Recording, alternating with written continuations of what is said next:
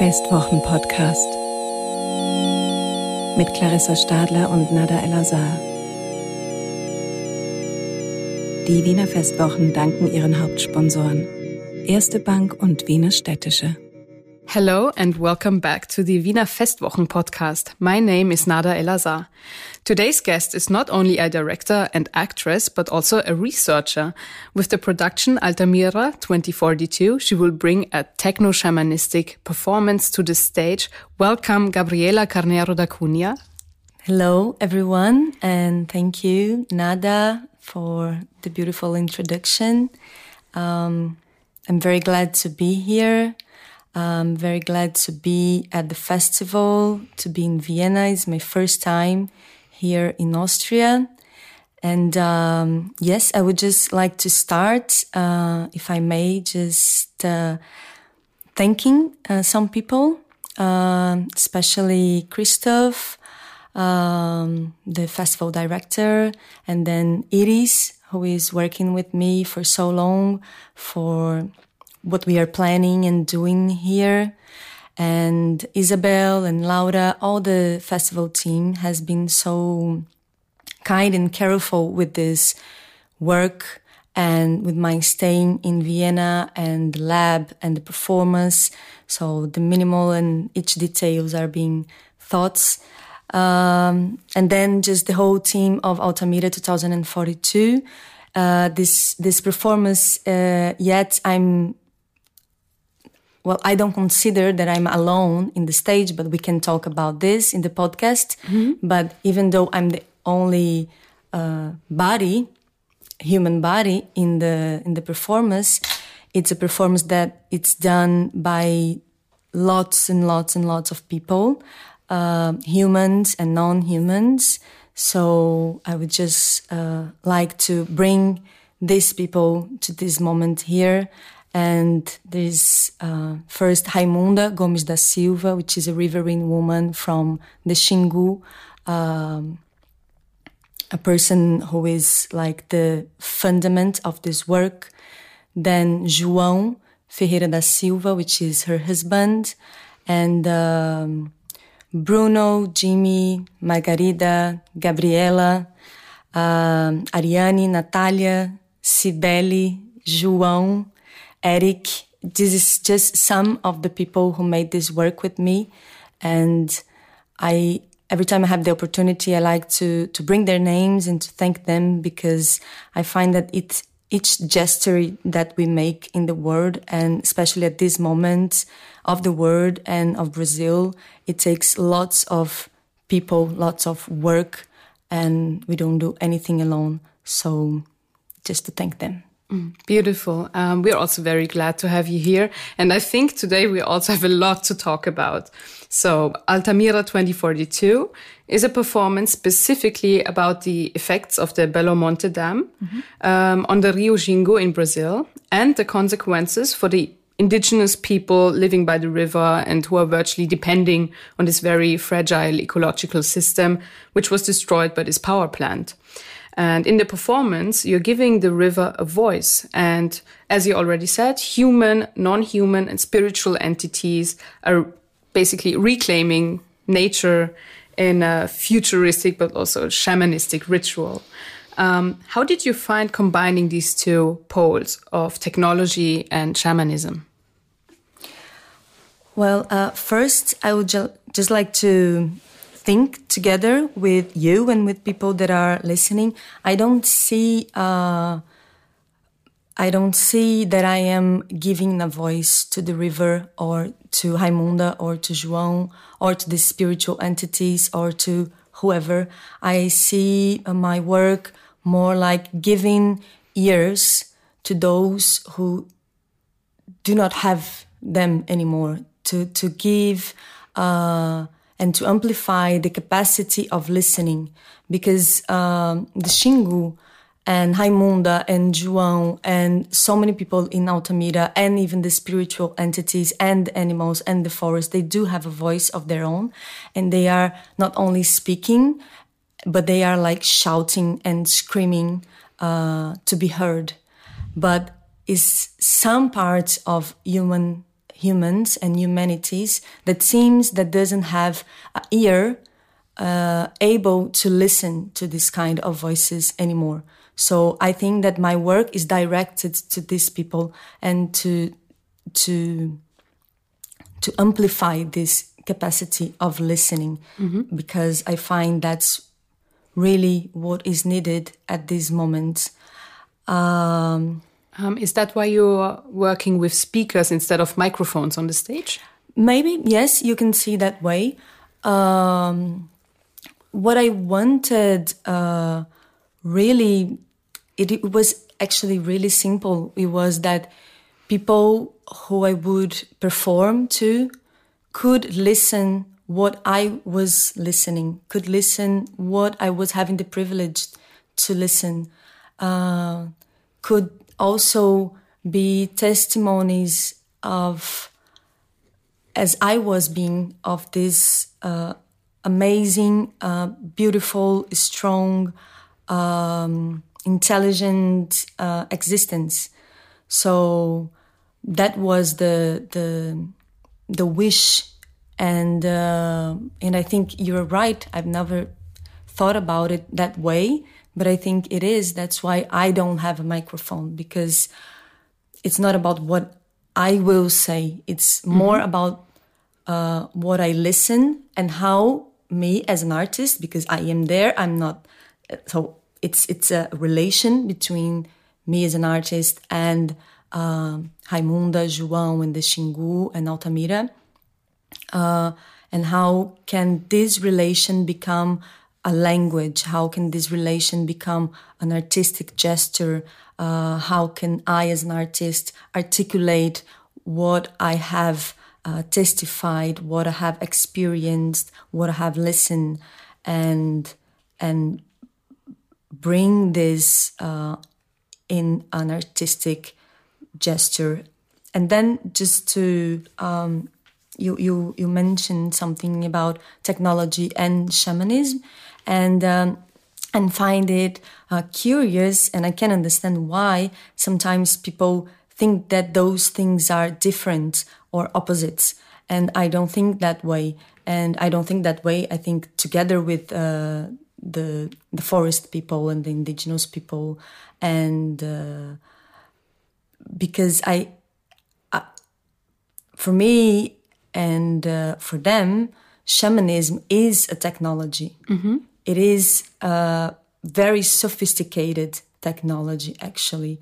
That um, it's a it's a technology that allows you to habitate and to visit different perspectives and therefore different words and something that I, I like to say and to reinforce is that if Western uh, people have the technology to build a hydroelectric and and create energy with that, uh, these people they have the technology to listen to the river mm-hmm. and to know Interesting, and yeah. to understand that the river does not want to be dammed does not want to be buried, and cannot be buried. And this technology involves the ability and the relation, the ability to relate to different beings, the rivers, the spirits, the animals uh, who lives in the river, and that have the right to live, but not because they are food, you know, not because they are they don't defend the existence of the river because the river is a resource and is important for them uh, somehow as being food or economic reasons. It's not that. They defend the river because the river has um, the right to exist in in in her existence. I like to, to refer to a river as a female. So she has her own existence and and there is a sentence in, in the performance that João says that, that he says um, the fish doesn't have peace anymore. Mm-hmm. Yeah. So he's defending the the peace of the fish. It's not I need the fish because I am a fisherman. It's mm-hmm. not that. It's that the fish has an existence also, and we have to deal with it. I cannot just pass and uh, exterminate it because me as a human, I need that. Mm-hmm. I see that you're very, very close to the beliefs and, and, and to spirituality. And um, also, I guess, in Brazilian culture, like in, in indigenous culture and shamanism are very important. Um, how did you, like, how did you first get in touch with, with these practices?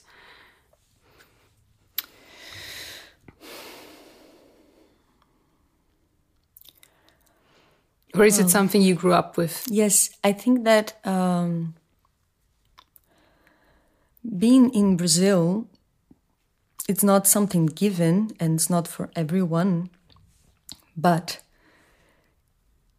there is a great possibility that you have spirituality and rituals, different rituals, different religions, different practices, uh, different entities in your daily life.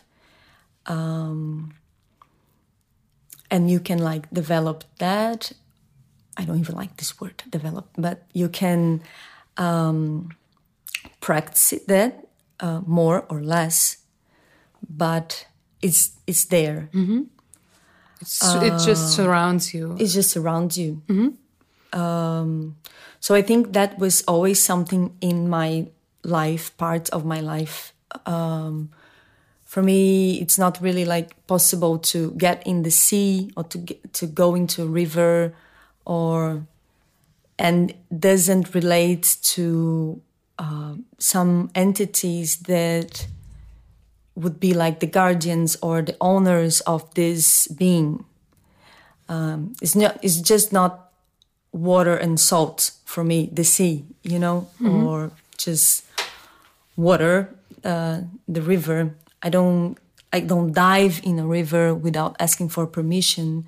I see. Yeah. Um, so I think this has always been part of my life, but then uh, when I went for the first time to the Amazon region, then that became more and more strong. Um, and because it is, there is, because this, this research is really about listening to the testimony of a river. So I don't have the language to listen to it and I'm not a shaman mm-hmm. and I'm not indigenous, so I don't have this language in my culture. So as an artist, I had to invent a language to be able to communicate with this mm-hmm. being. And uh, and this was invented because I was there, because I was um, in her body, because I was uh, stepping in that land, because I was talking with uh, Raimunda, João, and all the people that I worked with. And talking with them, there is always a, spiritual perspective. Mm-hmm. Um, for instance, uh, there is a sentence that I really like in the performance that I, is the only sentence that I played twice.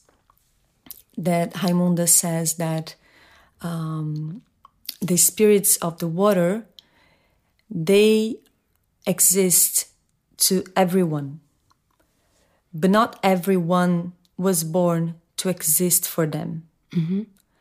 So she, for me, for me, she, she, she likes, she changes the perspective, you know, she looks at the world through the spirit of the water perspective. And what, what I listen is that, you know, when your people say that, oh, spirit doesn't exist, or I don't believe in spirits, what she says is that the spirit that doesn't believe in you, you don't exist for them. Mm-hmm. So I like I like this uh, this approach because I feel this is uh, I, f- I feel this is missing uh, in our re- relation, uh, not to nature, but in our understanding that we are nature. We don't have to relate to nature because this would mean that we are something in nature is something else. Yeah. But um, I mean, I, I went here to the exhibition of the Danube. It's very beautiful, but it's very um, it's there. Um, the perspective that the the, the, the, the river is brought, it, it's it's it's there for us. So it's missing this kind of it's missing this. You have this economic perspective, this Mm-hmm. political perspective, uh, war perspective, how the river was important in an economic, political, and Mm-hmm. Right. Mm-hmm. uh, you know this sense for humans and how this how she is important in that sense. But I was there and I was asking myself, what it what this exhibition would be like if Danube was the curator. You know, what would she bring? Uh, maybe what would the Danube like uh, making um, like a joke? It's not a joke, but uh, with the the, the the the word. But what would the Danube maybe cure us? You know, of this insistence of looking at her as a resource and not uh, changing and, and and visiting her perspective. She has something to say about what has been the human experience in her riverbanks and in her body. I see what you think. Yeah, it's it's it, it totally makes sense what you're saying because um yeah, the Danube is maybe l- being looked at as a resource but not as a source for this exhibition. yes. Yeah. hmm Um, but let's get back to the performance. So, um, Altamira 2042 is a part of an artistic research project, um, which you started working on in 2013 already. Yeah. And the project is called About Rivers, Buiúnas, and Fireflies. And it's revolving about this ongoing destruction of the environment in your home country, Brazil. Um, can you explain how you got into this topic and what the aim of this project is? Because it's been going on for so long already. So, well, what did you find out researching? I see also that you brought this huge book with notes from your research. Um, so, yeah, tell me about it. Uh, yeah, so Riverbanks um, started in 2013, and uh, at the beginning, it, it wasn't really a research project. It was just um, an actress, an artist that wanted to tell the story of the woman who had uh, fight and died in uh, guerrilla in the dictatorship in Brazil called the Guerrilha do Araguaia. This guerrilla was like one of the most violent conflicts in the dictatorship. Uh, at that time, we hadn't have yet the Truth Commission of the dictatorship. So, what we knew at that moment was that maybe half of our list of missing people from dictatorship uh, were missing and were uh, killed in this guerrilla. And among it was about 80 to 90 people, it's not certain, but like uh, 17 of them were women, 12 of them had been killed, and 11 is still miss are still missing until today. So I decided to, I wanted to um, tell this story of these women. And uh, so I started working. And this uh, guerrilla happened in the south of Pará, which is the state that I work the most, which is in Amazonia. And um, I, I mean, it was an intuition, I think. Um, that's the best I can do to explain. But uh, to go there, we decided to go and not just to do the research and the rehearsal in Rio de Janeiro and Sao Paulo and just not know about the guerrilla through books. So I wanted to go there. And I did. Uh, first, I went only with uh, the producer of the the play and then with all the the team and um, so we stayed there for months, uh, meeting the people, meeting the river, and going to the Amazonian region mm-hmm. because that's like a huge part of Brazil. Mm-hmm. And I think, and maybe the majority of the people doesn't even haven't even been there yeah. as I haven't. I'm wondering because, um, like, in the over the last few years, I um, met some people that were like going to Brazil or Colombia or something like this, um, do, going into the jungle, making shamanistic rituals with the people. I mean, it's also pretty touristic um, mm -hmm. and maybe exploitative in itself. But um, I wondered if like people from Brazil, like going into the Amazon, it, is it something you do or is it just like this vast part of the country which is just like there and not many people are actually going there and looking at it. So yeah i think there is a big gap between amazonia and the rest of brazil. Mm-hmm. um, maybe that is changing somehow as it is so urgent at this moment to uh, look at it and uh, actually fight for it. Um, and, and support the people who are there and fighting so hard with their own lives uh, for the forest. But I think there is a big gap, and I think this is a political strategy because it is really expensive to go to the Amazonia. Mm-hmm. Uh, there's not many flights, or the, the, what what there is is very expensive. It's cheaper to come to Europe than to go to Amazonia really? if oh. you are a Brazilian.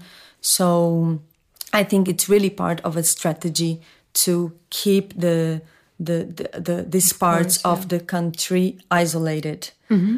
So, and of course, uh, in Brazil, we also have uh, a lot of this colonial heritage that uh, sees the forest as a resource and uh, understand that progress and development has to um, to arrive there, you know, to and that, and then the forest won't be the forest anymore. It will be, I don't know, some like as like a city or mm-hmm.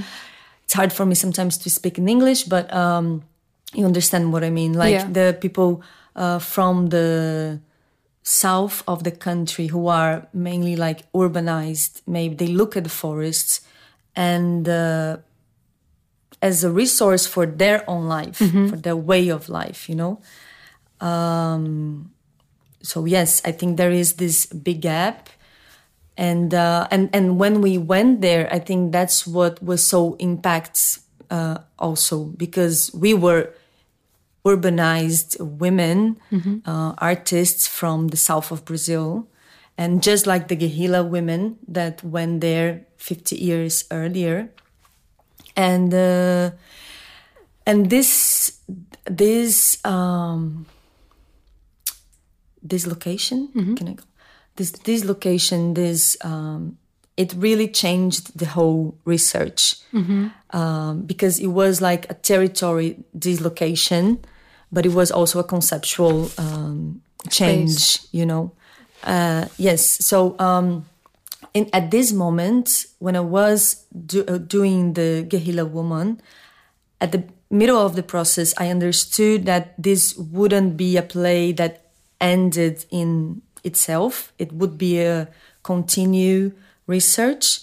Um, but at that moment, it was really like it was about listening to the testimony of people who lived in the margins and the riverbanks of the rivers mm-hmm. and the margins of social, economical, cultural, political processes.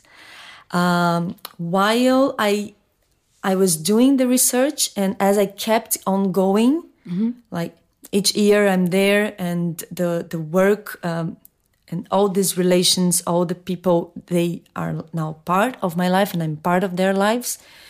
And um, some the things which I like to think as a as maybe as a, a colonial uh, vocabulary and a colonial logic was actually shifting in my brain and in my body, and uh, I understood that it didn't it was not about listening to the people but it was about listening the testimony of the river herself mm-hmm.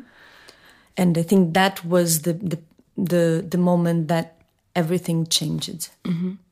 so like we already talked about behind altamira 2042 lies the true and controversial history of the construction of this Belo Monte Dam, and the performance celebrated its world premiere in Sao Paulo in 2019, which is the same year all of the plant's um, turbines went online. Yeah. And you took the performance to the very region of Altamira, where this Xingu River is, mm-hmm. and um, where major conflicts were also happening after the, you know, the dam was finished. How did the audience there react to the performance? So Nada, that was, I think, the most um, hard and uh, and exciting um, performance that I did of Altamira to go there, and it was really important moment. We were doing uh, an encounter called Amazonia Center of the World that the, the, the objective of this encounter was to bring together European youth that are fighting uh, against climate change and indigenous uh, youth together so that they can meet and work together. And, um, and I had this amazing invitation to perform Altamira there at the end of the encounter. And I was very nervous how it would be because maybe I'll give a spoiler here, but uh, at the end of the performance, we have um, an image of the dam being broken. Mm-hmm. And uh, because that's something that I, I think this performance happens to in the intention of the Xingu to to send her the force uh, to break the, mm-hmm. the walls. And I think that at each time that we do this performance, this might happen. And so I was there in Altamira and I was, well, how would they take this? Uh, and actually, the moment I arrived there, there was um, a possibility that the dam could break mm-hmm. because the um, construction was not well done. Yeah. I mean, there have been cases of this in the past. Yes. Also, like I think close to Los Angeles, like yeah. Yes, mm -hmm. lots. And mm -hmm. in Brazil, uh, they have a lot, but mm -hmm. mostly in mining dams. Mm-hmm.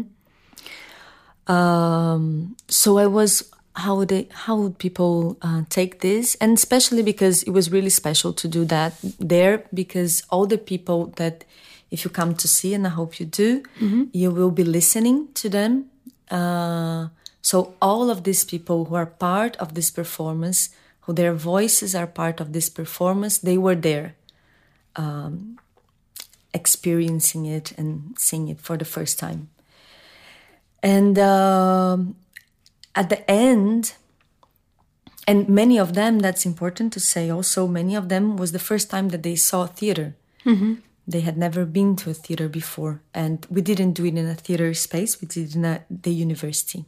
Mm-hmm. Um, and it was really strong and really beautiful because at the end, when the image of the dam is being broken appears, they all screamed so much and so loud. And I give people like instruments and they played very loud and mm-hmm. with all their passion and and also their anger. Um, so they really took the perspective of the Xingu. Mm-hmm. They embraced this possibility. So they released their they, energy, their yes. anger, everything. Yes, mm-hmm. and the performance never could never end because there is like a big rock in the center where people can break this rock. Mm-hmm. And uh, suddenly, when I saw, it was like this big line because everyone wanted to come and break the rock and the performance would never end yeah. you know i was like finishing everything and people would just stay in the line and they all wanted to break mm-hmm. that rock and like and at the at the very end there was this child about 9 years old and she wouldn't stop breaking the the rock. And the performance ended. We were packing, and she was still breaking the rock. And then we stopped and we said, "Why are you doing that? It's there is nothing else there." and it was a boy, and he said, uh, "I when I have a kid, I don't want my kid to know that one day the Xingu was dammed."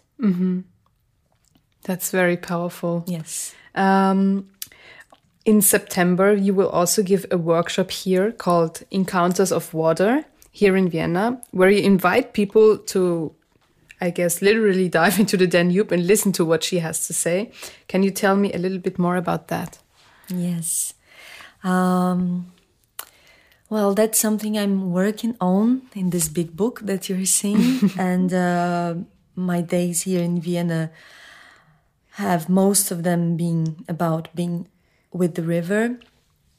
Um, so I'm trying to understand this difference between the Danube Channel, the new Danube, the old Danube.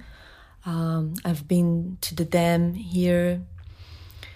Um, and I think one of the things that I'm thinking about it's really about sharing the the process that I have lived in Altamira and in the Xingu, and these tools, these procedures uh, that I have that have been with me in this creation, so that I could listen to the voice of a river. And uh, but something that I say is that I'm I, I stayed in Altamira just in the process of creation for three years, going and coming back. I'm here for I will be I think one month or something. So it's impossible for me to say what the Danube says. I mean, um, the women who will be with me, I think it will come from them and from what we will live together, and then hopefully this can become like a seed of something that can they can continue uh, I have received the emails of them answering the question of what Danube would say if she if she could speak what would she say? And there were beautiful answers. I think all of these women are really urging to to to listen. They are already listen to her voice. And um, I'm thinking really about like as I said, I went to the exhibition and it's a beautiful exhibition, but I think that what I can contribute with them maybe it's is with if we could remake the exhibition, you know, and um, and bring different perspectives. Um, as if the Danube was the curator, and uh, and yes, I think this lab will be about this, about bringing the voice of the Danube and uh, and giving the Danube something back, making an offer to her. So, um, you have to be very busy at the moment. I understood you're working also on not one, but two film projects and an exhibition. Yes, yes. Uh, ac- ac- actually, the the first film, Edna, I think, uh, Edna is a film that is, has already been um, released. should I say? Released or produced? Yes, uh, but it's already during festivals. So it's traveling around the world uh, with And you're starring in it because you're also an actress or. No, this film is about a woman that we met in the Araguaia River. It's a documentary that I did uh, with my partner, partner Eryk Rocha. I wrote uh, the screen, the, the, the, the script, and Eryk is the director. And I was also his assistant, and we worked together in this in this film. Um, and Edna is like a very special woman from the riverbanks of Araguaia. And the film is going really well in international festivals and also in Brazil. And then the other film we are working, and this one we are co-directing, it's a documentary about the a book that I really recommend to everyone that is listening from is the most important book ever written. It's called The Falling Sky. It's written by the shaman Davi Kopenawa and the anthropologist Bruce Albert. and uh, this was a very important book in all this research. And we are doing. We went to the Yanomami this year to film uh, with them um, the Reahu, which is a funerary uh, parties mm-hmm. ceremony and we are working on this on this film like in the editing of the film mm-hmm. so um, for our listeners it's also important to know altamira 2042 is going to be shown in halle g in museumsquartier from august 25th until the 31st and Gabriela, it was a pleasure to have you on the podcast. Um, thank you so much for sharing your um, amazing perspectives. And I think I will definitely look at nature or the Danube and, uh, you know, everything surrounding me in a certainly different way than before. Um, I wish you a great time here in Vienna. And I hope uh, that you will definitely come back here. So thank you. Thank you, Nada. It was very nice to talk to you. And I just wanted to invite uh, everyone who is listening to come and see the performance, and um, and as you said, to look at the Danube in a different perspective and especially listen to her. Das war der Festwochen-Podcast. Wir verabschieden uns aus dem Studio Wunderbar. Die Signation stammt von Ursula Winterauer. Danke fürs Zuhören und bis zum nächsten Mal.